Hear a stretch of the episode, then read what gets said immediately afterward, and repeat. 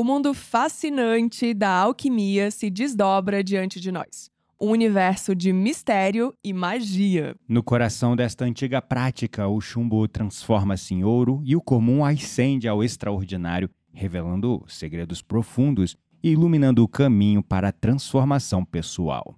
Descubra como essa prática antiga deu origem à ciência moderna e ainda inspira a nossa busca pelo extraordinário e espiritual.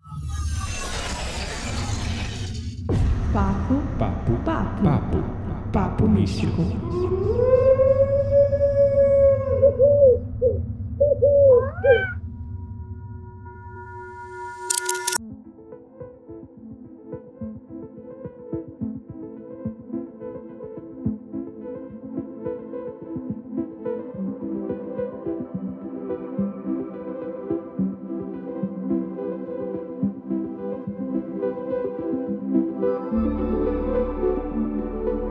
Meu nome é Kitaria Dark e eu sou uma praticante da alquimia dos cristais. Meu nome é Gabriel Menezes e eu sou um alquimista da respiração.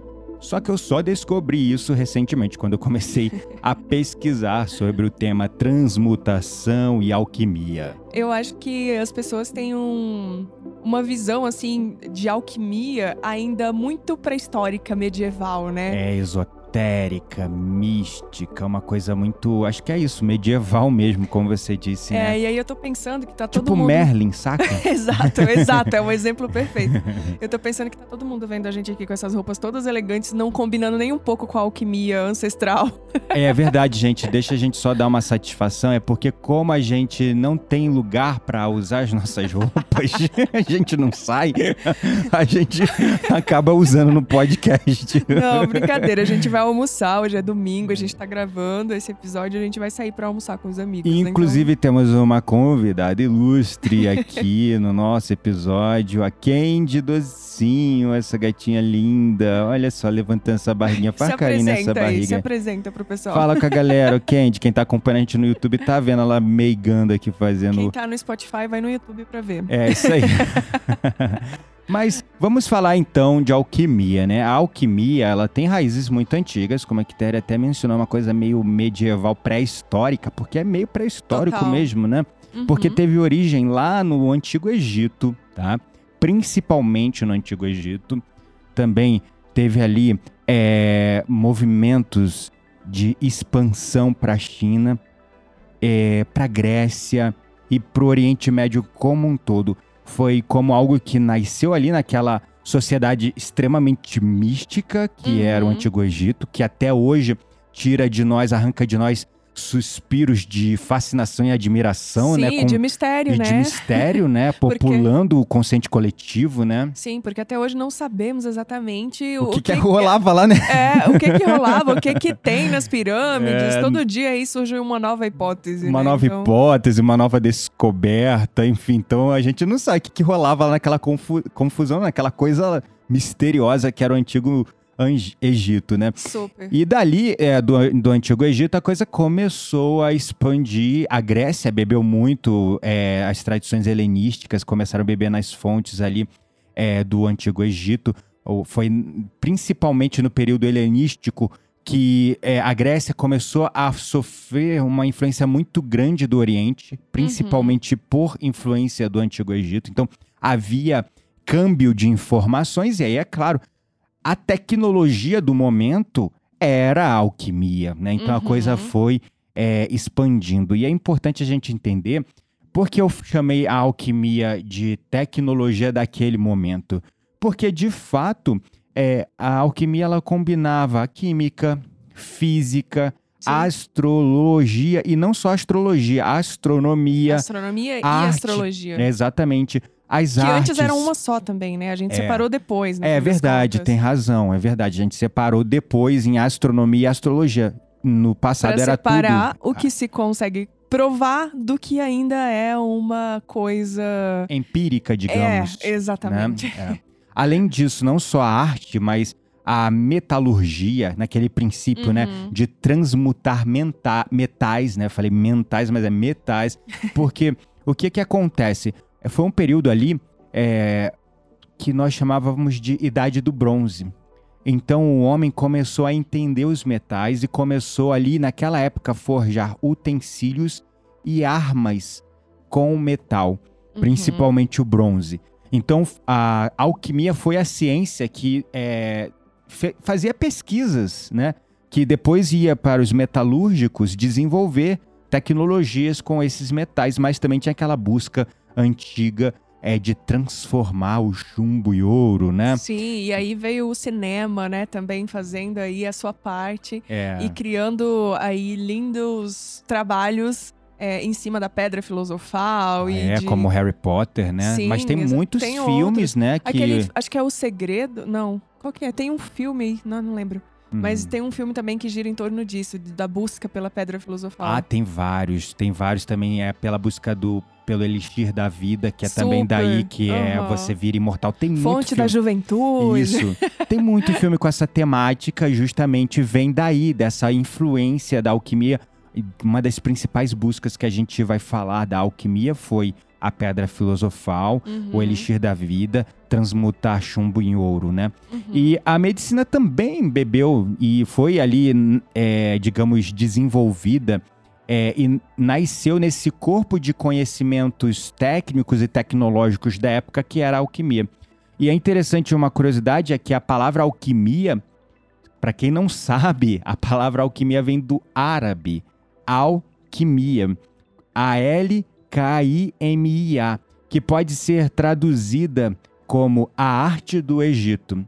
Então, Nossa. muitos dos símbolos e conceitos usados na alquimia moderna têm suas raízes nesses, nesses períodos antigos, nas grandes escolas iniciáticas dos mestres, naquela época que eram as faculdades da Uhum. época, né? Onde se formavam grandes filósofos, sacerdotes, grandes nomes, que eram cientistas da época, vamos combinar assim, né? Uhum. E uma coisa que eu acho engraçado, é, você falando sobre isso, né? Uhum. É que a gente percebe aí a influência desses elementos, principalmente das, ped principalmente das pedras, dos cristais, Uhum. desde tempos muito remotos. Como, por exemplo, a própria Igreja Católica usa, né? Nossa, mu- Pedras ali, pedras. os sacerdotes, né? Usam ali cristais, rubis. É, então, Todos os símbolos de poder do catolicismo, né? Aquela, aquela cruz, aquela é grandona, que o, sim, é tipo um sim, cetro, sim. né? Uhum. É, a- os mantos, os hobbies, né? Dos padres ou do clero mais alto. né, Traz dos- essa influência. É, né? exatamente. A decoração, aqueles cálices e castiçais. Uhum. Todos eles usam pedras tais como é, Esmeralda, esmeralda, rubi. rubi. Não só essas que são consideradas mais preciosas, mas também é, ametista. Usa-se muito a Muito, ametista, que é uma super. pedra espiritual. Uhum. Florita também usa-se muito. né, Eu já vi Super. utilizando. É. Quando nessas nossas viagens para a Europa, né, a gente gosta de entrar nas igrejas, né? E a gente vê, aqui no Brasil nem tanto, mas na Europa, é, eles têm muitos, é, dentro das próprias igrejas, que são igrejas muito antigas, mais antigas que a fundação do Brasil como um país dentro assim, do, con- do conceito moderno, né? E eles têm tipo aqueles displays de vidro, assim, né? Aquelas estantes de vidro. E dentro dessas estantes de vidro tem várias relíquias e artefatos antigos, né? aham. E você repara todos eles de ouro e também com pedras, cara, assim. É, ouro, é, também o cobre, né? Você vê cobre. muito que é um Uhum. metal nobre também, dentro Na dos época metais. era, né? Sim, ainda é. Ah, ainda é, porque tem Ainda gente é. roubando fio pra vender cobre. A gente podia passar sem esse comentário, É, né? Estamos mas- aqui, né, falando todo elegante de alquimia a gente vai falar de roubo de fio de cobre, mas enfim. Mas foi engraçado até, porque indo pro Rio de Janeiro a gente percebeu Nossa, isso, né? nossa, tipo, lá ainda todos os muito. fios é, da rua, dos postes, assim, estavam todos tirados. O meu Mas, colega enfim. do Rio de Janeiro fica puto, porque eles gostam também de roubar os fios da Supervia, que é o trem de lá. Ah, que horror. Caraca, e volta e meia para o trem todo, todo mundo fica sem transporte, porque vagabundo quer roubar cobre, gente. É absurdo, mas Enfim, deixa. gente, a, a Enfim, coisa é: o cobre é nobre. nobre e é caro. Se nem- senão ninguém roubava. Não, mas até quando você vai comprar É. qualquer coisa de cobre, as pessoas sempre falam, né? Nossa, mas isso aqui é cobre. É verdade. E uma coisa que eu aprendi também quando eu tava fazendo o meu curso de joalheria artesanal Uhum. é que quando a gente vai fazer, por exemplo, a prata, é, você já deve ter ouvido falar né, que a prata é, ah, é prata 950. É você sabe verdade. por que a prata é 950? Por quê? Porque os outros 50 que, 50 que falta é cobre. É, faz parte ali da, Ah, da, da da mistura, da liga alquímica, você Isso. colocar 50 por 50 é, miligramas ali de cobre e 950 de prata. Por isso que é Hum. prata 950, entendeu? Olha. E aí, tanto que quando a gente compra a prata pra derreter e pra é, fazer as joias, a gente Uhum. compra prata mil. Umas pequenas bolinhas assim, bem pequenininhas, parece chumbo, em que você... Ela é, sozinha da liga, dá pra fazer as coisas? Mas quebra. Ah, olha a alquimia aí. Exatamente. Tem que botar o cobre O de cobre fato pra ele dar a liga. Da liga e a, a rigidez, né? Digamos Uau, assim. Olha só. Então, por isso que é prata mil, a gente compra, né? Mas na hora Uhum. que a gente vai ta- é, talhar ali as joias, Uhum. é, a gente coloca o cobre pra, pra fazer alquimia dos Olha metais. só a sabedoria da alquimia na joalheria no curso que Quitéria Dark fez, né? Que eu fiz e não joias. terminei porque eu tive que me mudar pra campus, É. mas tudo bem. Tá tudo bem, né? Mas era muito legal, É. assim, muito legal mesmo. Aí a gente menciona que a questão da pedra filosofal, né? Uma das maiores buscas, como eu já disse, na alquimia era a busca pela tal da pedra filosofal, um material hipotético que supostamente poderia transformar metais básicos em qualquer outro tipo de metal, principalmente o ouro, e conceder a vida eterna. Essa Hum. pedra filosofal, como a Quitéria mencionou, ela é popula o consciente coletivo através dos filmes, né? Vários filmes de fantasia, filmes de ficção falam Sim. da pedra filosofal. Se a gente for fazer uma lista de filmes, Não, vai pior... ser uma lista extensa, assim, desde Indiana Jones até, sei lá, Dan Brown até Harry Potter, né?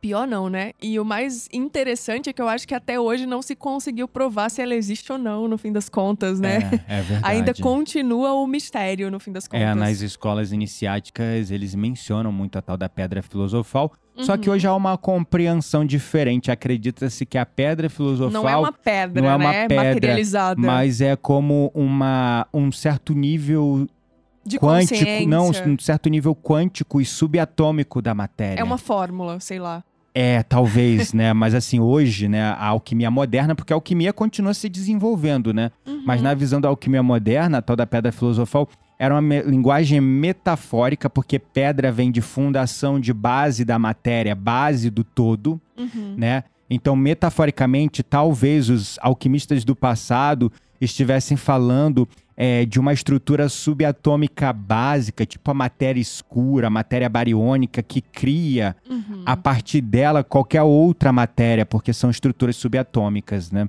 Então é Legal. um tema, assim, fascinante que a gente Super, mistura tudo, né? super, É, super. além disso, outro grande objetivo que os alquimistas tinham era a busca para encontrar o tal do elixir da vida, uma substância mítica que poderia conceder a imortalidade. E mesmo que ainda nunca tenha sido encontrada essa, digamos, é, esse- essa substância, né, esse elixir da vida, essa busca, mesmo assim, levou a muitos avanços na medicina, porque começou com o desenvolvimento de ungüentos para tratar ferimentos, é, poções para curar é, certos males, a mistura das ervas com outras substâncias e metais e proteínas para poder criar vida. E aí a gente tem aquela imagem né, da casa das bruxas, né? Com é, galhos Ah, pendurados, sim. é, morcego dentro de vidro. Ervas, né? É, exatamente. Mas por quê? Lá naquela época realmente existiam esses laboratórios, igual a gente vê nos contos de fada, né? Onde Uhum. você tem desde ervas penduradas por toda parte até vidros com, sei lá, morcego, rato, é, coração de boi, não sei o Uh. que, bababá. Mas por que eu vou dizer, né? E aí olhando até pra química moderna. Por exemplo, uma coisa tão simples quanto o mocotó, gelé de mocotó em base. Colágeno. É um colágeno que é tirado do tutano do boi, do osso do boi. Precisa ter esse processo anterior de pegar ali do osso do boi o tutano e esse tutano depois vai para um processo industrial que gera a tal da geleia de mocotó em base. É só um exemplo de como ainda mesmo na ciência moderna, a gente recorre assim é, substâncias em morcegos, em ervas, em, sei lá, no osso do boi, no coração do boi, coisas que só dá em determinadas regiões de Eu- certos animais ou certas espécies vivas, Uhum. né? Eu queria falar que eu descobri qual é o elixir da vida. Qual é? ah, meu Deus. Revelação, gente. Meu Deus, vamos lá. Não, o elixir da vida, gente, é criar consciência de que nós somos eternos. É Ó, simples, sabe? é. Tipo. Esse é- corpo físico esse não, corpo mas a nossa físico- alma é eterna, né? Não, exatamente. Isso aqui é um, um envoltório provisório É. para nossa alma que é eterna, né? Para o nosso É. espírito que é eterno. Uhum. Então, à medida que você cria consciência de que é, este corpo é temporário e o que realmente importa é, é o ser, né? É o espírito, Uhum. você descobriu o elixir da vida. Exatamente, ó. É isso. Olha só. É simples. Olha lá em Aquetera Dark filosofando até com a alquimia, Eu gente. venho aí de uma, de uma sequência de filosofias nos últimos três episódios que eu tô demais. É, inclusive a Samar ou Mairi tem comentado bastante nas nossas caixinhas. E ela falou que adora o seu espanhol, pode continuar usando. Ai, que espanhol, meu Deus. Eu- eu- é a mistura, a mistura, né? né? Tipo, É o portunhol.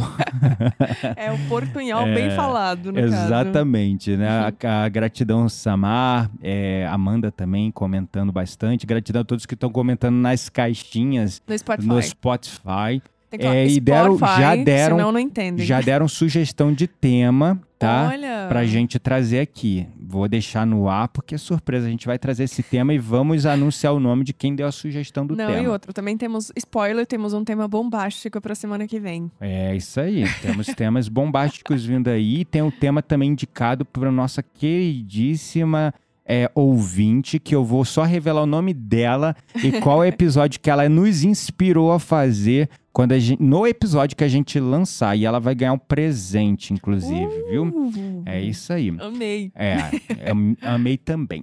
Amei, adorei. Isso aí é para influenciar vocês também, interagir com a gente, mandar suas mensagens, porque isso nos dá alimento para continuarmos criando conteúdo, né? Isso aí, vamos lá. Então, depois de eu falar aqui que eu descobri o elixir da vida, É. que mais que nós temos aí sobre alquimia? A alquimia tem uma outra coisa que popula o consciente coletivo com mistério, com misticismo, com secreto, que são os símbolos e códigos secretos. Uh, aí o ocultismo entende bem desse aspecto. Porque o a alquimia utilizou de simbologias diversas, como geometrias sagradas e Uhum. línguas esquecidas e outros códigos secretos, para registrar suas descobertas e experimentos.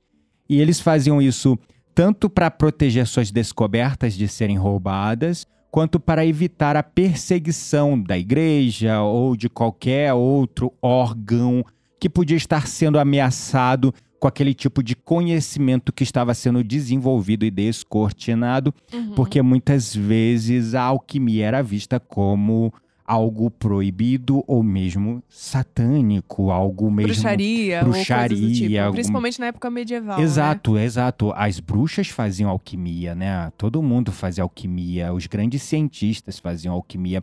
E aí, olha só, né? Vamos fazer uma metáfora com a indústria moderna. O que os alquimistas estavam utilizando eram algoritmos e códigos para esconder o funcionamento dos seus processos, que era um segredo industrial. Tipo a fórmula da Coca-Cola, por exemplo. Exatamente, a fórmula da Coca-Cola. Até hoje ainda é desconhecida. Exatamente. E o algoritmo do Instagram, que a gente tem um monte de especialista que vive falando, eu entendi o algoritmo do Instagram. O algoritmo do. Instagram mudou. E não sei o que vai, vai, ninguém sabe O nada. que a gente sabe é que o Mark Zuckerberg anuncia nas redes, basicamente. Basicamente. Porque o código mesmo pra gente ver como é que ele funciona, até hoje não sabemos. Não, acho que talvez nem ele sabe. Já, ele já, já consegue se autotransformar sozinho, né? Ele Exato. muda à medida que você interage. Então acho que tá, Exatamente. tá meio difícil desvendar isso Vídeo você que trabalha com tecnologia e quando dá uma pane, um bug no sistema pra encontrar, como é que faz? Não, em geral, tô falando é, bugs e. Não, coisas. os códigos que a gente faz não dá bug. Dá licença. Ah, tá bom, desculpa, sigamos aqui. Vamos mudar de assunto. Não, não, não criamos bug. A gente testa antes, entendeu? Não- nada acontece. Mas eu tô falando, é, vamos lá, da tua experiência profissional anterior. Quando dava algum erro em qualquer sistema, Uhum. não dá um trampo achar o erro? Pô, muito. Dá Pois muito é, trampo. Porque o código ele é complexo, né? Qualquer código é complexo, né? E para você descobrir aonde deu um bug ali, um chabuto, tem que pesquisar, fazer um monte de teste, né? Super, e eu acho que a inteligência artificial tá elevando isso a níveis desconhecidos. Sério? Porque, Por sim, quê? porque os algoritmos, eles agora autoprogramam-se, Ah, basicamente. eles estão tomando vida própria. É, porque uma coisa é quando um programador cria o código, ele sabe o que, é que ele fez ali. Outra coisa é quando uma máquina já é capaz de criar o seu próprio algoritmo e com isso o ser humano desconhece ali, é, digamos assim, a- a- as nuances escondidas do que ela criou, né? Sei Mas lá. nesses códigos secretos ou algoritmos, digamos, na tecnologia, que não deixa de ser uma forma da alquimia, né? De esconder, não. De entender o funcionamento de certas coisas, né? É, a minha dúvida é a seguinte: é, só é, os algoritmos só se escrevem sozinhos ou se adaptam sozinhos quando é acrescentado algum elemento de deep learning neles, né? Alguma coisa de autoaprendizado, de aprendizado de Aí é máquina. redes neurais, no caso. Então, porque um algoritmo sozinho, ele não tem poder de se es- reescrever Depende se dos ele não. parâmetros iniciais que se dá pra ele e de internet. Hum, Porque perceba, eu não preciso, por exemplo, ter um algoritmo. É, é claro, se ele não estiver conectado à internet, uhum. aí sim, mas se ele estiver conectado à internet, ele pode muito bem buscar informações por si, por si próprio, digamos assim. Tipo os algoritmos E- das redes sociais, que são evoluir. baseados em, tecno... em, Exatamente. entendi, em dados Exatamente. dos usuários, né? Caraca, Uhum. sinistro, hein? Bom, enfim, então a alquimia já fazia o que a gente faz hoje em dia, né?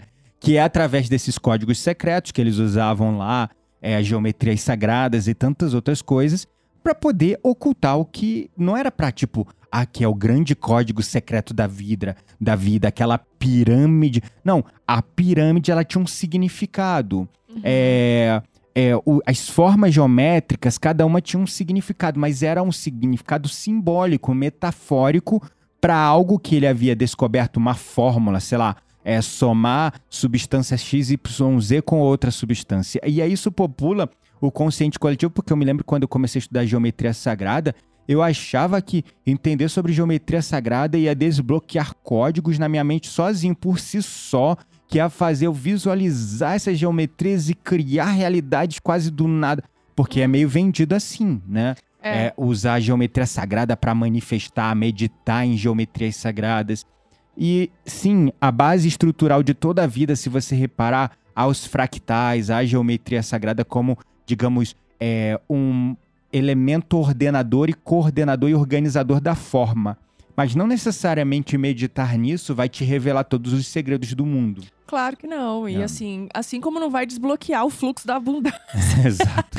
Mas enfim, É. porque aí a gente entra em outras questões que tá, em- tá envolvido com é, as coisas que. as provações, né? Que você tem que passar, o seu contrato de alma e tudo Isso mais. aí. Cara, se você nasceu pra ser pobre, vai ser difícil, porque as coisas que Ah, tu precisa mas aí aprender. naquela história você tá começando a botar a galera numa mentalidade de castas de novo. Eu acredito que se você aprender, transmutar o que tiver que transmutar, você pode realizar qualquer coisa nessa vida aqui sim. Pode, mas se você veio para ser pobre e aprender determinadas coisas com a experiência de não ter dinheiro, Por um você período, vai ter uma talvez. vida. Você vai ter uma vida assim confortável, mas você não vai ser rico, caramba. É simples. Tá, tudo bem, eu não vou entrar nesse mérito. Vamos trazer esse tema depois. Será que é possível virar a- o Dharma? Será que é possível romper os karmas numa vida só? Fique conosco no próximo episódio, vamos falar sobre isso. Vai ser bate-boca aqui, porque eu tenho uma visão que Tera tem Eu outra. tenho outra. A a gente Quitéria tem uma visão A gente- determinista, tipo, é isso e pronto.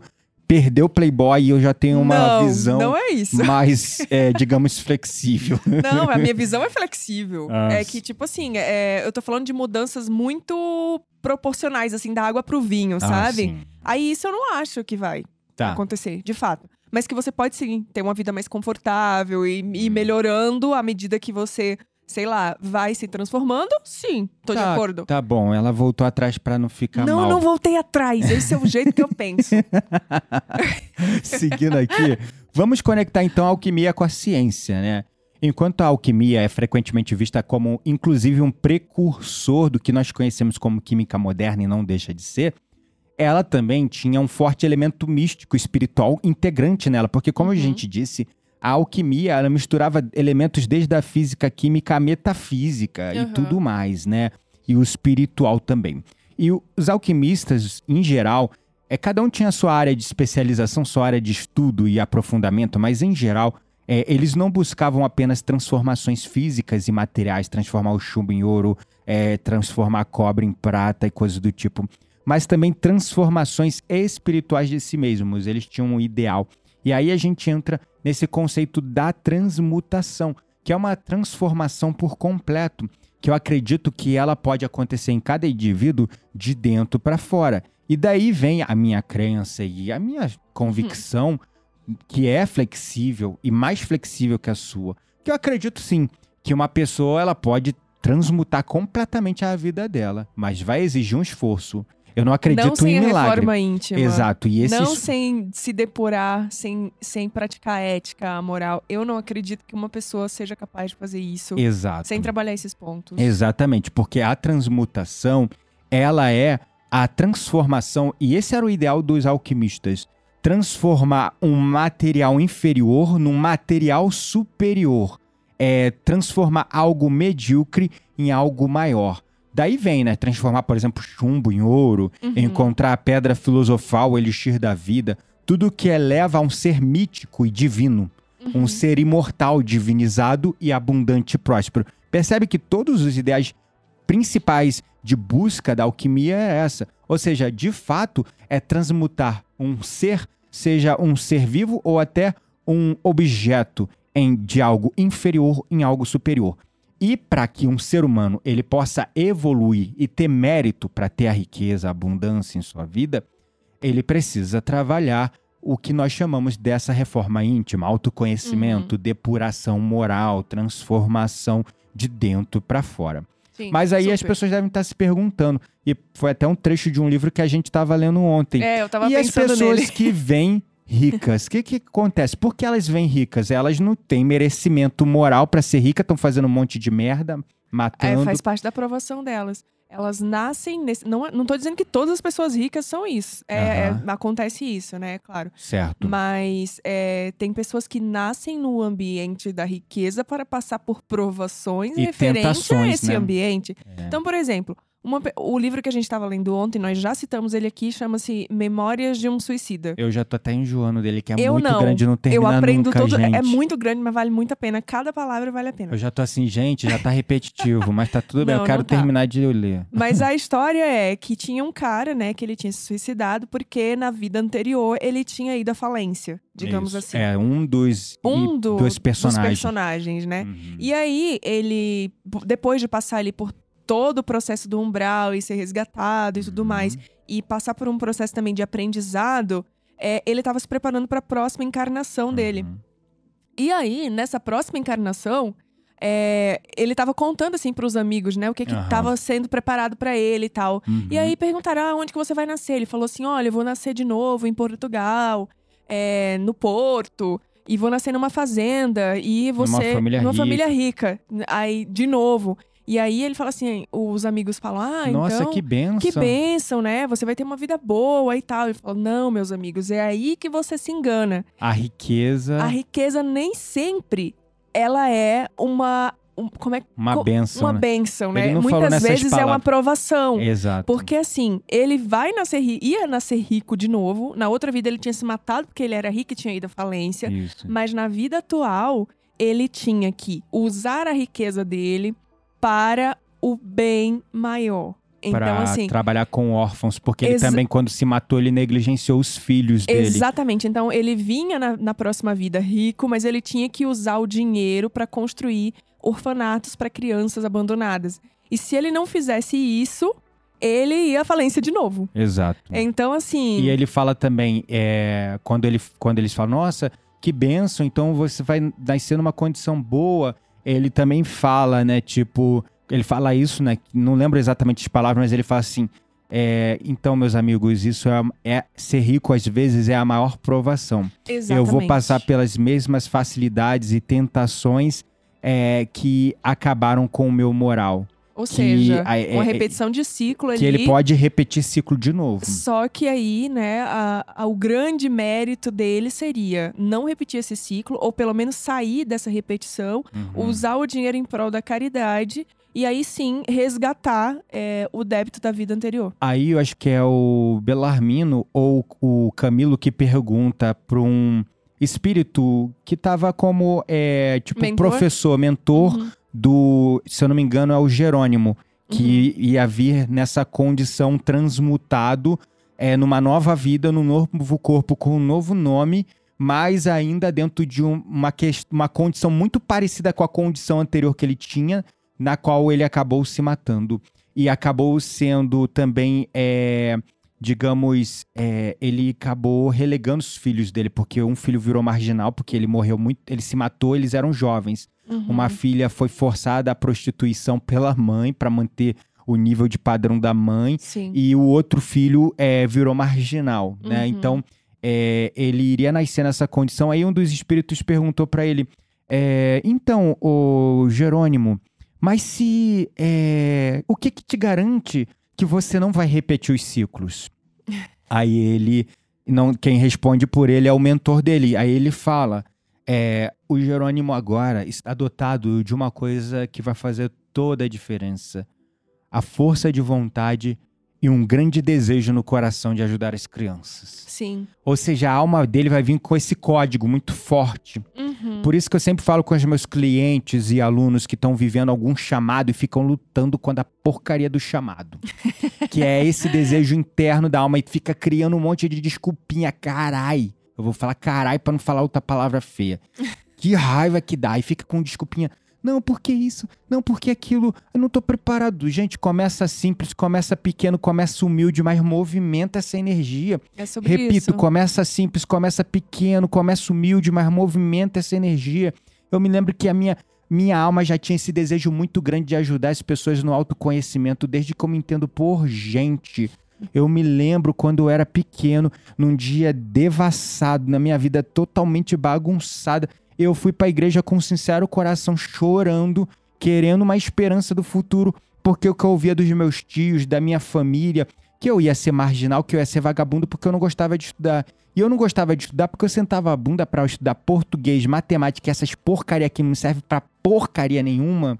É Cuidado. isso mesmo. Olha o meu linguajar, olha a forma eloquente como eu falo. E eu entendo de gramática, eu entendo dessas porcarias.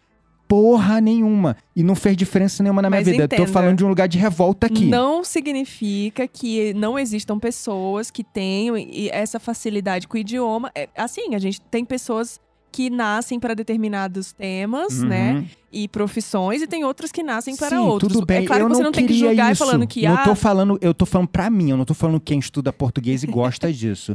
Se você gosta disso, você é sadomasoquista, mas eu reconheço e te entendo. Eu acolho você. Desculpa, brincadeira. É só pra zoar. Eu, total, assim, eu acho que tem pessoas que adoram estudar linguística. Eu tenho um colega meu que adora, e inclusive Aham. ele é poliglota, ele fala várias línguas. É, mas enfim, quem gosta disso é uma coisa. Eu nunca gostei disso, não fazia sentido eu ficar estudando verbo transitivo indireto, não sei o que, conjugação verbal e essas Você porcaria. tem que aprender a falar bem, a Mas ler não, é só lendo, eu aprendi Você isso lendo. É, exatamente. exatamente. Você Eu não que queria fazer concurso, mas deixa eu falar. Aí a história resume, deixa eu resumir a história. Resume. Eu tava lá, triste pra caramba.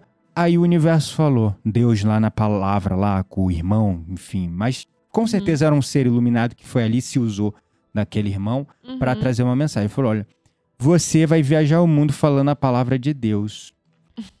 Mas no dia que você deixar de ser humilde, eu vou te derrubar de novo. Vou te colocar por terra Aham. eu fui e comecei a viajar o mundo. Eu achei que eu já estava vivendo essa profecia. Eu achei, Uhum. né? É, na verdade, essa profecia está começando agora. Ela está começando agora, na verdade. Ela está começando. Eu Uhum. pensei há 10 anos atrás, quando eu trabalhava no mundo corporativo, que eu estava viajando o mundo. Eu achei que eu estava falando da palavra de Deus, mas não estava. Metaforicamente, eu achava, não, eu tô falando de meio ambiente, preservação da vida humana. Deus está nisso também. Eu meio que me enganava. Deus tá em tudo, né? Deus está em tudo, é mas eu me enganava. Eu fui, deixei o meu ego crescer, ficar todo fodão e fali. é, fiquei numa condição financeira ferrada. Tudo aquela história que muitos já conhecem. Uhum. O resumo dessa grande é, história que eu quero contar é que lá, desde pequeno, nesse dia, foi plantada essa mensagem, esse código no meu coração, da minha alma, que eu devia trabalhar para Deus. Eu não entendia como, eu já imaginava que eu ia ser um pastor, de gravata, no- com uma Bíblia na mão, e eu achava que era isso, não era bem isso. Aí, o que que acontece? Eu adiei. E enquanto eu adiei, eu sofri. Uhum. E sofri. E sofri.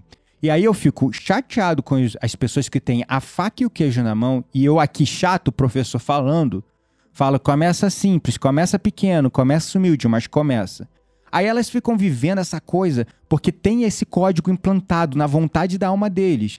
Se eles não fizerem isso, eles não vão depurar o que tem que depurar e Sim. vão sofrer Uhum. vão sofrer, vão ficar infelizes. Eu queria mais, eu queria realizar aquilo, eu queria aquilo, com uma sensação de frustração sendo empurrada por toda a vida. Então, galera, começa simples, começa pequeno, começa humilde.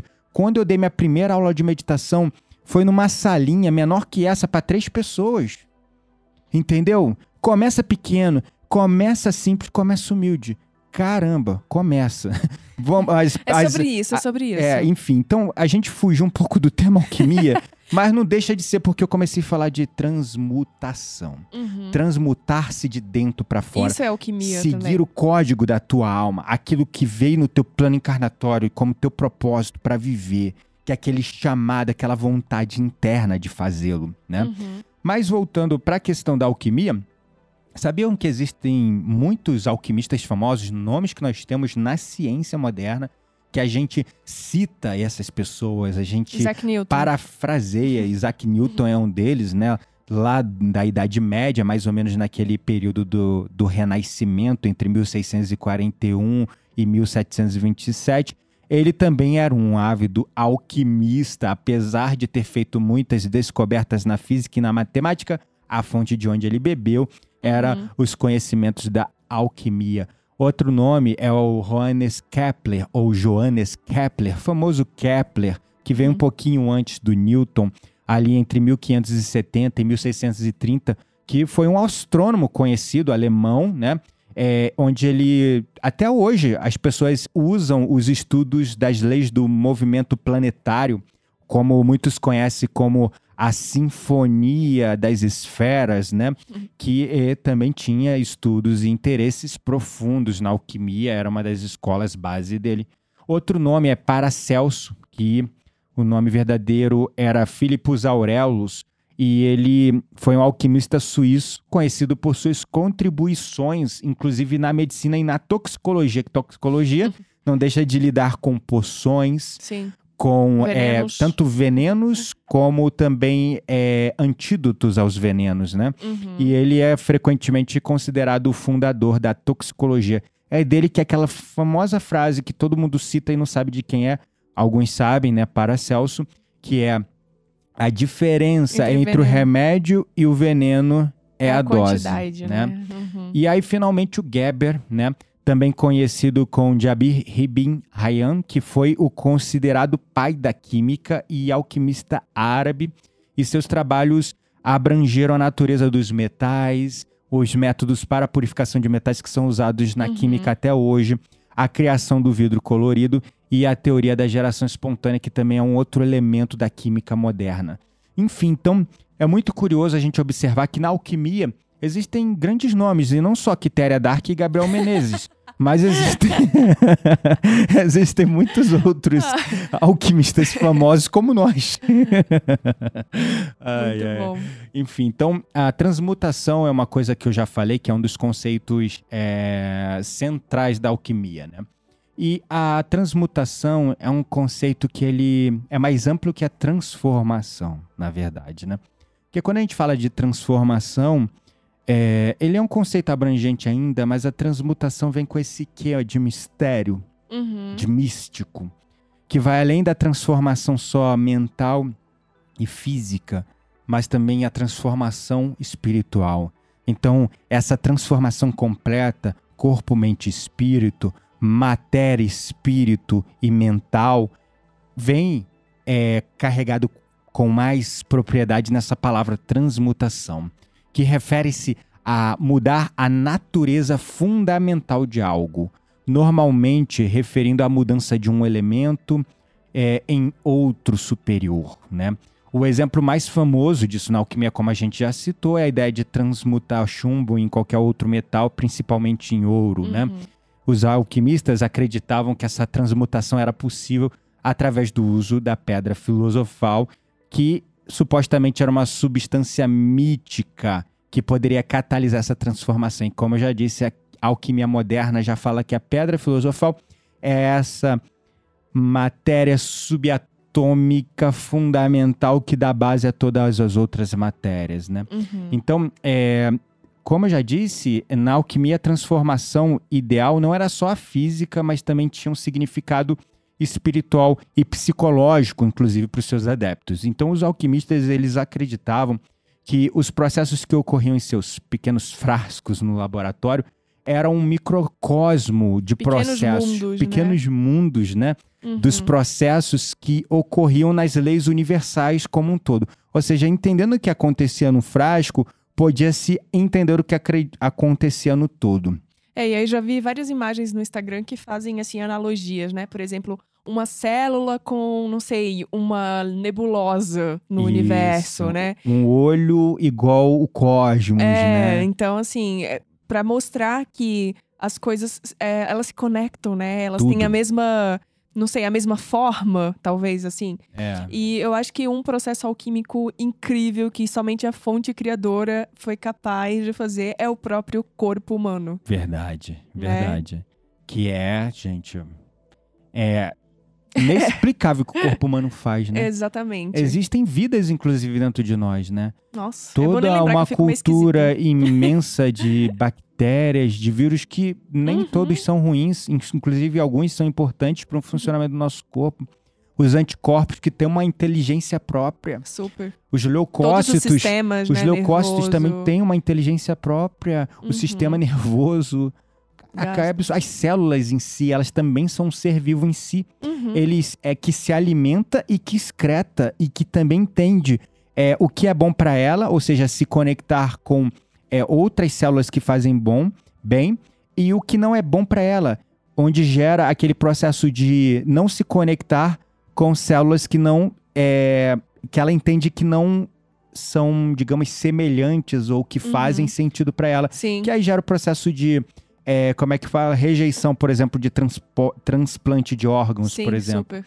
Mas que na base é um sistema de proteção para Uhum. que não venha se intoxicar com antígenos e coisas Sim. estranhas ao corpo humano que podem fazer mal. Sim. Então é, é fascinante assim o corpo humano, é um universo dentro de nós mesmos. Total. E quando a gente fecha os olhos em meditação, a gente também mergulha dentro de um universo que não tá aqui olhando para fora, abrindo os olhos e olhando pro céu. É quando tu fecha os olhos, tu se conecta com aquelas experiências transcendentais, né? Uhum. Então, é, acontece que a alquimia, como a gente entende, ela caiu é, em desuso ou ficou relegada a uma coisa mística, esotérica do passado. Porque no lugar dela, nós temos o que nós conhecemos como a química moderna. No entanto, a transmutação reencontrou um novo espaço com a física nuclear ou a física quântica, né? E a transmutação nuclear, que é o processo de mudar um elemento em outro através da mudança de números de prótons em um núcleo atômico, é um conceito central na física nuclear e na tecnologia, por exemplo, dos reatores nucleares. Então, a transmutação é um conceito central tanto para a alquimia quanto para algumas áreas da ciência moderna até hoje. Embora, é claro, sendo entendida de maneiras diferentes em diferentes áreas específicas e especializações, mas a ideia é sempre, por exemplo, na medicina, pegar um, cor, um corpo, um indivíduo, um ser ou mesmo um órgão doente e curar e transformar, em transmutar em algo saudável e melhor, né? Uhum. Enfim, então, é... para a gente finalizar, eu acho que é legal a gente conectar só o que nós temos como alquimia até hoje, né? Vocês vão perceber qual é aquele que a Marisol Ribeiro nos indicou, que é um alquimista, Jo... É, Tem Joel Jo- Aleixo. Joel Aleixo, né? Sim. Que é um médium, inclusive. Uhum. Ele trabalha é, com alquimia. Na- no caso, a alquimia que ele trabalha Das é, ervas, são as ervas, plantas. né, a- os óleos cristais, essenciais aham. e tal. Ele cria realmente é, Óleos, Óleos. é, florais, uhum, sprays para ambiente, coisas do é, tipo. e é uma coisa assim de uma qualidade incrível. Eu lembro bem diante da pandemia. Antes da pandemia, ele, ele lançou, acho que era o Imunosinergia, uma coisa assim, Uhum. que é um, um sprayzinho para para ambiente, para combater o, o vírus, né? É, exatamente. Enfim, então é um exemplo, né, de um alquimista que trabalha com os óleos essenciais, com, Uhum. enfim, uma miríade de combinações que ele extrai das ervas e tal. E segundo ele, ele canaliza isso de um, um Uma espírito. fonte maior. né? É um espírito que Uhum, foi um grande alquimista em outra vida, né? Sim. Como um mentor dele, né? uhum. Ele canaliza essas combinações é, desse espírito desencarnado. Então, é bem interessante. Mas, como é, a alquimia que era praticada na, antigui- na antiguidade, ela não existe mais no contexto, vamos dizer, estruturado, aceito pela sociedade, a influência dela continua aí no trabalho como a do Joel, a de tantos outros, né? Sim. E também na própria medicina, na psicologia moderna. Por exemplo, a alquimia teve um papel crucial na fundação da ciência moderna, tanto na química como na psicologia, através de Carl Jung e o próprio Freud, se eu não me engano. Então, é, algumas práticas antigas é, da alquimia, elas são mesmo ritualísticas, cerimoniais e meio estranhas e parecem bem supersticiosas pra gente hoje. Mas os princípios fundamentais que norteavam elas e os métodos experimentais é, da química que nós utilizamos até hoje na ciência moderna foram desenvolvidos lá no passado por alquimistas. Então, é, os métodos é, experimentais, o desenvolvimento de instrumentos de laboratório, como as pipetas, os frascos, né? Aham. É, A o... farmacologia também, né? Pois é, a farmacologia, aquela parte da toxicologia, do Paracelso, Uhum. entender. A farmacologia basicamente é você pegar uma erva e descobrir as Novos propriedades medicinais. compostos, medicamentos e tal. Exatamente, exatamente. Então, é, a metalurgia, por exemplo, Uhum. também é uma área que sofreu grandes avanços, como a teoria atômica, a psicologia, né, como eu já disse, o Carl Jung, um famoso psicólogo que foi influenciado pelas ideias alquímicas, usou para desenvolver suas teorias sobre a psicologia analítica, né? Uhum. Então ele via essa ideia de transformar o chumbo em ouro como uma metáfora para o desenvolvimento psicológico e crescimento pessoal. Então, é, perceba assim esse vasto mundo, né, que ainda a alquimia influenciou lá atrás e ela não deixa de estar viva ainda na nossa vida. A alquimia ela está acontecendo o tempo todo dentro de nós, fora de nós, né? Sim, e a própria respiração também. É verdade. A né? própria meditação e a respiração não deixa de ser uma alquimia também, né? Pois é, a gente está fazendo uma alquimia da consciência com a meditação e uma alquimia do corpo com a Uhum. respiração, né? Quando você une as duas num instrumento único, você está fazendo uma transmutação por completo corpo, mente barra também espírito. Eu Uhum. entendo mente e espírito como duas coisas separadas, mas uma coisa não anda sem a outra, as duas estão inclusas. Então, para concluir o tema de hoje, é, o nosso objetivo com esse episódio era realmente desmistificar a alquimia. Afinal, o Papo Místico foi criado para desmistificar o místico e o nosso participante especial já saiu de cena. A Candy desceu da cadeira aqui e foi para a porta. Calma, bebê, já vou abrir a porta para você. Deixa eu concluir aqui. Você é mal educada, não esperou Não deu terminar. nem tchau, não, deu, nem tchau, não pra se todo mundo. despediu da galera. Enfim, então, é, no final, realmente a alquimia está aí ainda. Ela foi a precursora das ciências modernas como conhecemos hoje, né? E a Quitéria faz alquimia, por exemplo, com as ervas, com os chás, com os cristais, né? Sim, porque é, parte desse processo alquímico, como nós comentamos, é a transmutação, né? Verdade. E os cristais, eles são é, elementos também químicos ali, capazes de transmutar, de gravar coisas.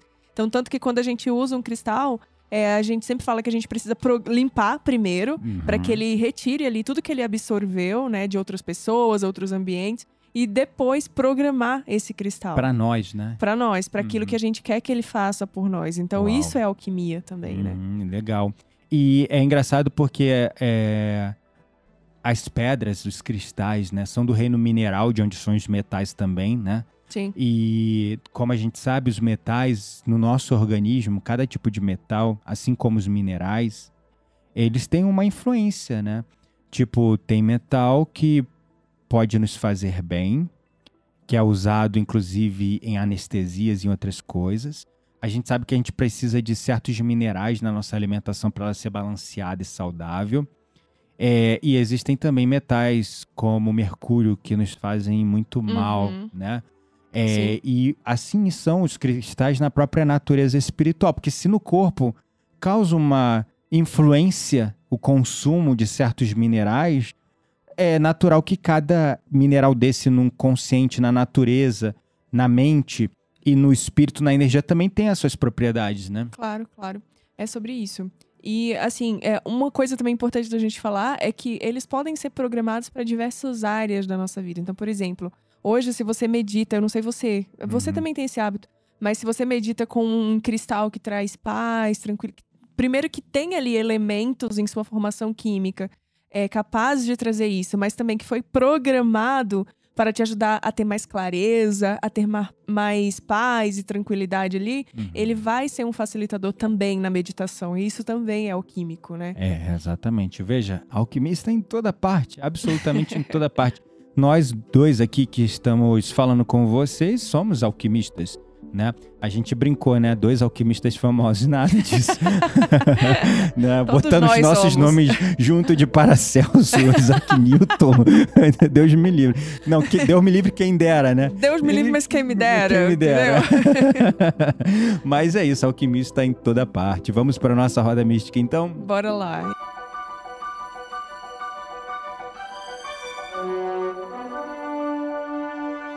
Chegou a hora da nossa roda mística. Segura a brisa, queremos indicar livros, sites, perfis, séries, filmes. Tudo isso para alimentar as suas conversas mais profundas com aquelas pessoas que realmente valem a pena. E aí, o que, é que nós temos hoje pra indicar pra galera? Bom, nós temos hoje. Na verdade, eu estou muito feliz, sabe? Eu tô. Depois de semanas de trabalho, e confesso que ainda tem umas coisinhas pra finalizar que eu sou muito perfeccionista, gente, me perdoem. Eu sou, tenho esse, tem esse problema. Se eu for numa entrevista de emprego e me perguntarem qual é o seu maior defeito, eu vou falar que eu sou Eu te perfeccionista. reprovaria. te juro. A gente já até falou isso no episódio. Sobre as perguntinhas, as respostas é, que todo mundo usa, né?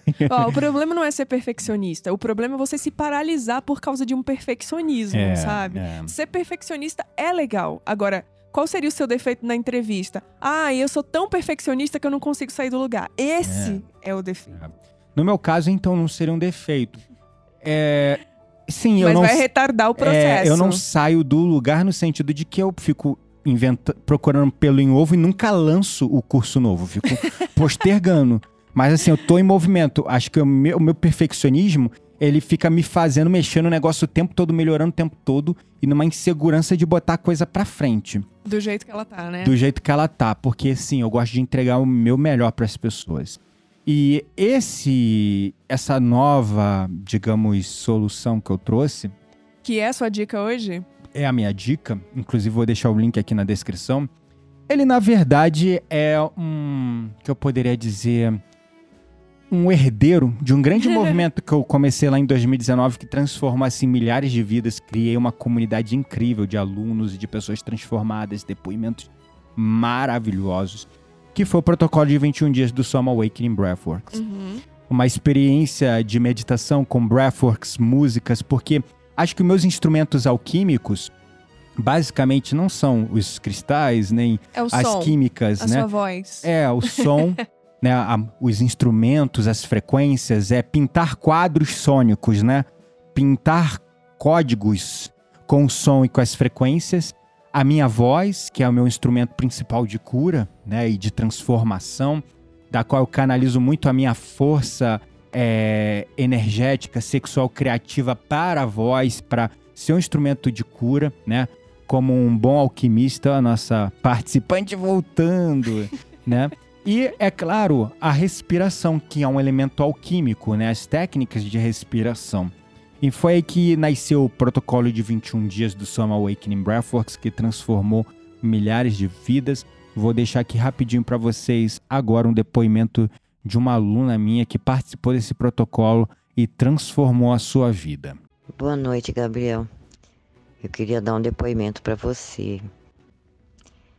É, há bastante tempo eu estava assim sentindo o meu diafragma muito contraído o que me impedia de ter uma respiração abdominal constante, coisa que já era hábito meu desde os anos 80.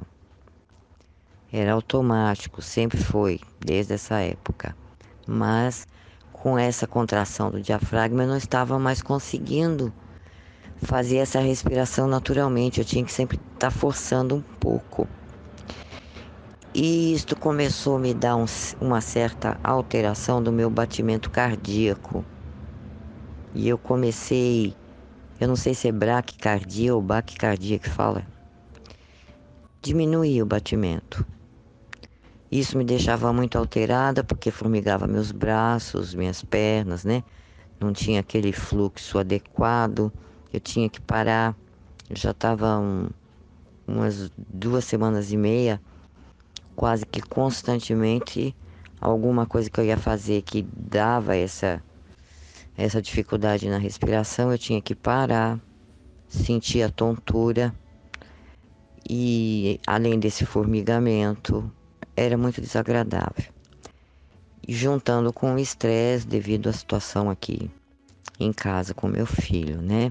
Que ele tem problemas e estava muito mal, chegou a ficar internado e enfim juntou tudo e eu estava já achando que meu coração ia falhar.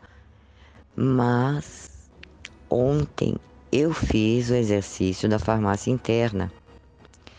De cabo a rabo, fiz o exercício todinho, mesmo esforçando um pouco. Confesso que senti um pouquinho de dor. Alguns momentos assim houve um desequilíbrio do meu batimento tanto para menos ou com arritmia para mais, mas eu persisti. E quando eu terminei o exercício, o meu diafragma estava descontraído. E agora meu batimento cardíaco está normal. Eu tinha que contar isso para você porque foi maravilhoso demais. Uma única vez que eu fiz. E foi muito plena essa, essa conexão. É, tem uma parte lá da, da, da, da, orientação que você faz, que você fala que é luz, as células. Mas olha, eu senti tanta luz assim nas minhas células, no meu corpo, eu, eu só me via em luz. Foi maravilhoso, maravilhoso. Eu estou muito feliz com isso, muito grata, mas assim meu coração parece que até vibra assim. É, você deve saber o que é, né? Quando você sente que teu, que o chakra cardíaco emanando assim amor e, e gratidão, é o que eu tô sentindo por você, pelo trabalho que você faz. Então esse foi o depoimento é, de uma das minhas alunas, de tantos outros depoimentos que eu recebi é, do protocolo de 21 dias. E aí daí eu decidi, é, nesse ano, falando de uma maneira um pouco mais mística, vamos dizer, muito mais espiritual do que eu ousei falar com o protocolo de 21 dias, uhum. me aceitando dentro desse novo conceito espiritual e, claro, com muito mais sabedoria, muito mais música e uma estrutura muito mais organizada. Eu criei o Transmute-se, que é o protocolo de 21 dias da respiração do despertar. Esse é um protocolo também baseado nas técnicas principais que nós vivenciamos no Soma, só que com novas músicas, uma nova estrutura, toda organizada em desafios para fazer as pessoas pensarem, raciocinar, refletir e trazer pequenas práticas para o seu dia a dia. E um dos problemas que eu tinha muito grande no protocolo de 21 dias é que com o meu perfeccionismo, eu enfeitei demais o pavão. E aí eu criei, em vez de ser um protocolo de 21 dias, ele começou com um protocolo de 21 dias, quando eu vi ele era um protocolo de 50 dias. Uau. Com tanta meditação e tanta coisa, que é, eu percebi que algumas pessoas, elas entravam ali, tinha tanta informação, tanta coisa, que elas se embananavam com aquele monte de informação. E agora o novo, o novo produto? O, novo, protocolo, o novo. Eu não diria nem produto, é uma imersão mesmo, né? É, ele agora ele tem uma estrutura onde, cara, eu peguei o supra-sumo do que eu sabia. Primeiro eu Pegou fiz o néctar do o negócio. néctar da coisa. Entendi. Né? O néctar, eu entendi ali o código alquímico, o néctar básico dele. Limpou, primeiro, É, limpei todos os no, acessórios. no essencial, no ideal. Exatamente, limpei todos os acessórios, foquei no essencial e coloquei elementos novos, não é, como poderia dizer, é, para enfeitar, elementos novos assim, é, inovando com novos sons, melhores e com sons. o seu novo eu, eu imagino. Meu novo eu, minha nova energia. Cara, quando você olha minhas meditações de hoje e das minhas meditações de 2019, tu vê uma diferença absurda. Então, todas as meditações desse protocolo agora são novas, saíram do forno, assim. Ah, e você não vai incrível. encontrar elas em nenhum lugar. Uhum. Então, assim, realmente é, foi o néctar, o supra-sumo que eu tirei da coisa e criei o Transmutes, que eu tô muito orgulhoso. Eu finalmente terminei ele. E Parou de procurar o pelo no ovo. Parei de procurar o pelo no ovo. E, inclusive, antigamente, né, o protocolo de 21 dias, que era esse curso, que era meu principal curso, ele era comercializado na faixa de 497 reais até 697 reais a turma. Hoje, o protocolo é, de 21 dias do Transmute, ele custa apenas 98 reais, né? Ah, super É, acessível. Eu, eu realmente trabalhei em criar uma jornada com o néctar do protocolo de 21 E eu dias. vejo que também para atrair mais pessoas, né? Ajudar mais pessoas a se transformarem. Porque é um, é um. Vou parar de chamar de produto, porque eu já tô é vendo uma um olhar. imersão, é. É uma imersão ali que consegue atingir um número maior, né? Isso. De pessoas ali também pra Até a despertarem. linguagem que eu criei, os vídeos, antigamente eu gravava lá no protocolo de 20 dias, os vídeos tinham 20 minutos, 30 minutos. Hoje não tem nenhum vídeo maior que 14 minutos. Uhum. Tudo estruturado assim, bem organizadinho, com início, meio e fim. Então, pra quem tá querendo é, transmutar-se por Uhum. completo, corpo, mente e espírito, trilhar essa jornada do alquimista que transforma a sua vida, transmuta, acho que é a melhor palavra, transmuta a sua vida de dentro pra fora. Tá aí o Transmutes, eu tô muito orgulhoso, eu tô lançando ele oficialmente hoje. Ah, então né? a gente tem um motivo pra estar com essa roupa aqui. Eu- é, é, talvez foi sem querer, mas eu vim de gala pra lançar isso sim, então. Ai, Porque, cara, eu tô muito orgulhoso, assim, é, as músicas, nossa, são outro nível de música. A minha voz, assim, até a forma de gravar, eu tô muito orgulhoso, assim, de A tudo que... qualidade também tá melhor. Caraca, devido à quantidade de equipamentos que não param de chegar nesta casa. né? Porque todo dia eu tenho que parar, a- parar minha reunião pra receber o Mercado Livre, mas tudo bem. Mas é exato, é exatamente isso. É, toda essa qualidade de equipamento, ela acaba reverberando na qualidade do produto e dos vídeos e dos áudios. e eu de vejo que é a intenção também, que é a parte alquímica super importante. Porque tem a parte tecnológica, mas também tem a sua intenção, né? Tem ali, como você comentou, o suprassumo do que você absorveu aí nos seus quase 40 anos, tô aumentando a sua idade, de, É, nossa. de, de crescimento, né? Tanto espiritual como pessoal também. É exatamente isso. É, acho que. Nossa, tu falou tudo. Tem. Eu sinto, não querendo me colocar num lugar de pedestal, mas é. Desde lá de 2019, quando eu comecei o protocolo de 21 dias que eu criei ele, eu era um outro Gabriel, né? Uhum. Eu já tinha evoluído bastante, já tinha um desejo sincero no meu coração de transformar vidas. Mas no final, até a intenção como protocolo de 21 dias começou, se eu for bem sincero com vocês, o protocolo de 21 dias do Soma, né? Lá naquela época, ele veio com uma intenção de fama, de sucesso, de abundância Reconhecimento, né? reconhecimento e abundância financeira pra mim. Uhum. Vinha com esse ego muito forte. É claro que tinha ali também o. É. lado espiritual e a vontade de ajudar os outros, mas também tinha muito forte essas questões, né? Eu posso dizer que se eu fosse botar numa balança, era tipo 80% o desejo de sucesso, de, reconhe- de ser reconhecido por aquela ferramenta realmente Uhum, inovadora já lá naquela época, né? Com 20% da intenção de transformar o mundo, de ajudar as pessoas. A vida foi me ensinando certas coisas, porque o protocolo de 21 dias eu lancei turmas e mais turmas, ele foi sendo um sucesso estrondoso. Chegou um ponto que eu comecei a ficar com o ego muito grandão e a coisa começou a ruir. Sempre, né? A, a, a teoria lá do pastor da igreja. É, exata. A teoria Te não, foi a profecia, Profecia né? É, do, é, do pastor da igreja. É, exatamente. Então a coisa foi ruindo porque eu me desconectei do principal, da principal essência. Uhum. Se vocês repararem, hoje o meu tempo, 80% do meu tempo, ele é dedicado a criar conteúdos gratuitos. Uhum. Aqui, ó, tô domingo com a minha amada esposa, ela já deve estar incomodada aqui querendo almoçar. É, e a gente tá gravando Não, podcast. Todo dia, meditação nova no YouTube, no Insight Timer, é live. Agora, toda quarta-feira, o nosso movimento lá da tribo Soma, da galera participando ao vivo em movimentos de dança, de respiração.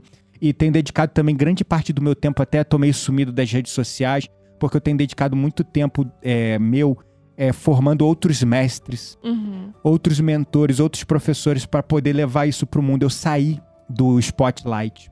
Eu mudei a minha atitude mental e a minha busca. Eu fiquei mais, tô mais escondidinho hoje. Antigamente eu queria expandir, eu queria palestras, eu queria rave Hoje é mais quântica. importante que os outros, né? Que quem você forma sobre esse Eu quero que, os meus alunos brilhem. Então mudou. Aí então percebe como eu mudei, a energia disso tudo Mudou. mudou. Uhum. absoluta.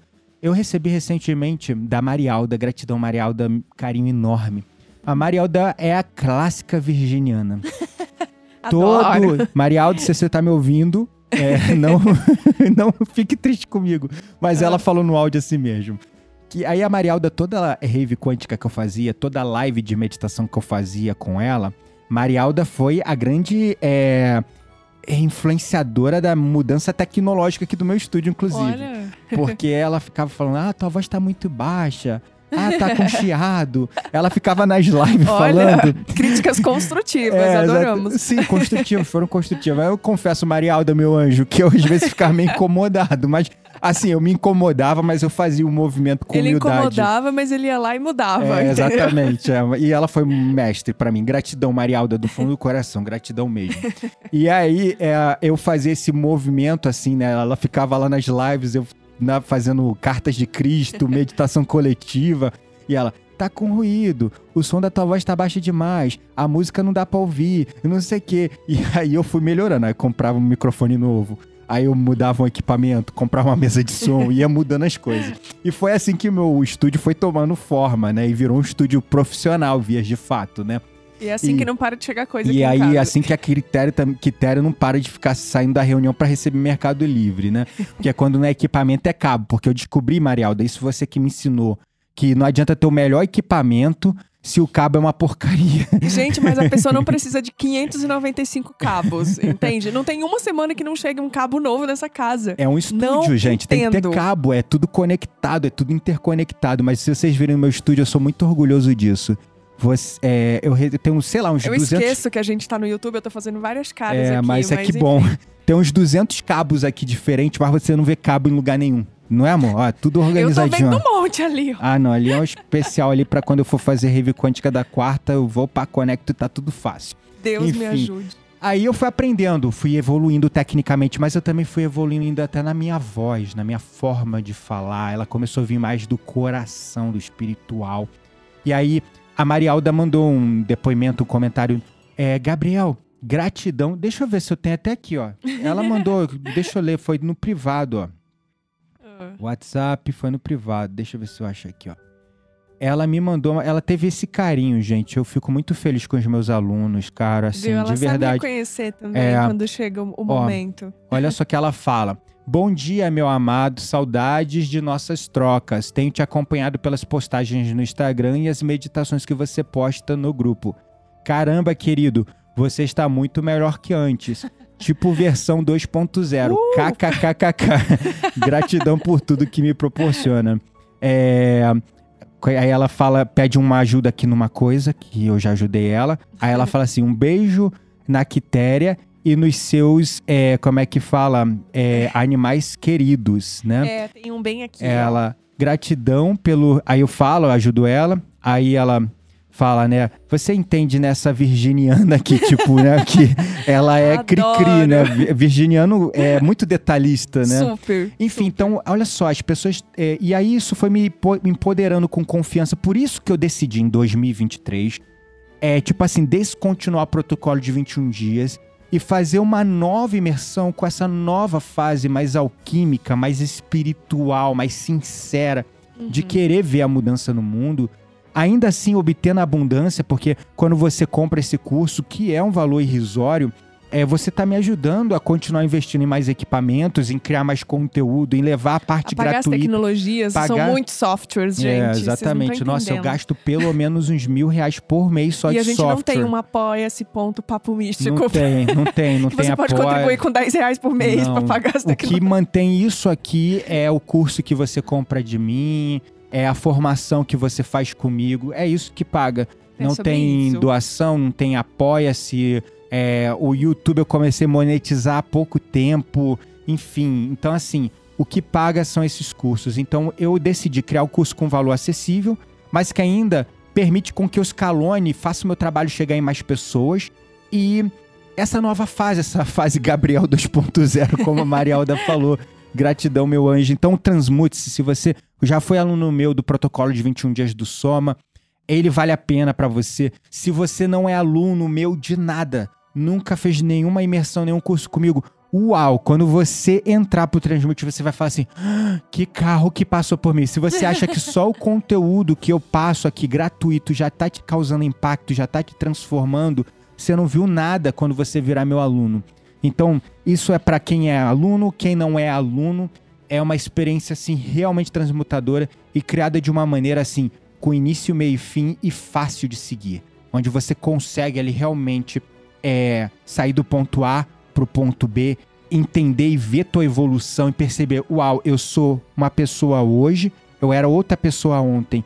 É tipo o Gabriel 2.0 que eu sou, você olhar pra você e falar, eu sou eu 2.0. Boa. Então o link tá na descrição desse é, vídeo no YouTube, para quem tá assistindo pelo YouTube.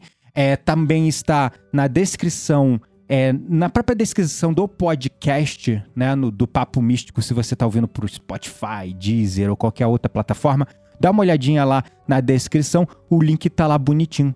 Se ele não tiver fácil de só clicar, eu vou botar ele num formato tipo Bitly, bem facinho, de só você pegar ali o Bitly, digitar no seu navegador para não ter desculpa. De verdade, esse Transmute ele veio para transmutar vidas. Esse é o principal objetivo do Transmute numa área, no momento, é, e essa é a grande mensagem. No momento que tantas mudanças estão acontecendo no mundo, é inteligência artificial, é transição planetária, é tecnologias de ponta surgindo o tempo todo, e nós perdidos sem saber, caramba, para Pra onde, onde eu vou? O que, que eu faço sen- sentindo como se não tivesse nem como mais prever seu futuro, não sentindo como se é, não pudesse mais controlar a sua realidade, porque hoje tu tem uma faculdade e um emprego que talvez dure 5 anos, 10 anos, você não sabe o futuro, porque a, a robótica, a inteligência artificial pode substituir teu emprego. Então, é, para esse momento que realmente nós não sabemos o que vai ser do nosso futuro, eu aprendi uma coisa. Se você quer prever o seu futuro, você precisa transformá-lo de dentro para fora. Uhum. É isso que o Transmute se trata. A melhor forma de prever o seu futuro é criar o seu novo futuro aqui hoje no momento presente, de dentro para fora. Então, o Transmute, além de uma jornada psicológica, física, é também uma jornada muito mais espiritual do que eu jamais me permitir abordar em qualquer outro curso, porque eu tinha todas aquelas crenças de ah, eu tenho que ser científico, eu tenho que ser lógico, eu tenho que ser racional. Eu joguei toda essa merda no lixo e agora eu me aceitei nessa espiritualidade e o Transmute veio com essa nova roupagem, essa nova pegada. Gratidão a todos vocês que apoiam o trabalho e aqueles que adquirirem o Transmute vão ganhar vários bônus para continuar a sua jornada. E eu espero de verdade que você sinta esse chamado e junte-se. Finalmente, se você ainda não é meu aluno, torne-se meu aluno. E você que é meu aluno, tem ali um novo elemento para te dar aquela empurrada pra frente se você tá meio pá, meio bola, assim, meio parado nas meditações, pra dar aquele boost de uau, tô de volta na minha jornada, Boa. começando de onde eu parei, porque foguete não tem ré. Vamos lá. Isso aí é. Isso aí é frase de. de boy. Como é que fala? Boy lixo? Não. Foguete não tem ré de hétero top. Ah, hétero top? Meu Deus. Então eu sou Foguete espiritual tem- hétero top. Foguete não tem ré, é uma consciência expandida, jamais volta ao tamanho original. Vamos junto, é nóis, tchau. Até mais o próximo episódio. Um beijo no coração e até a próxima.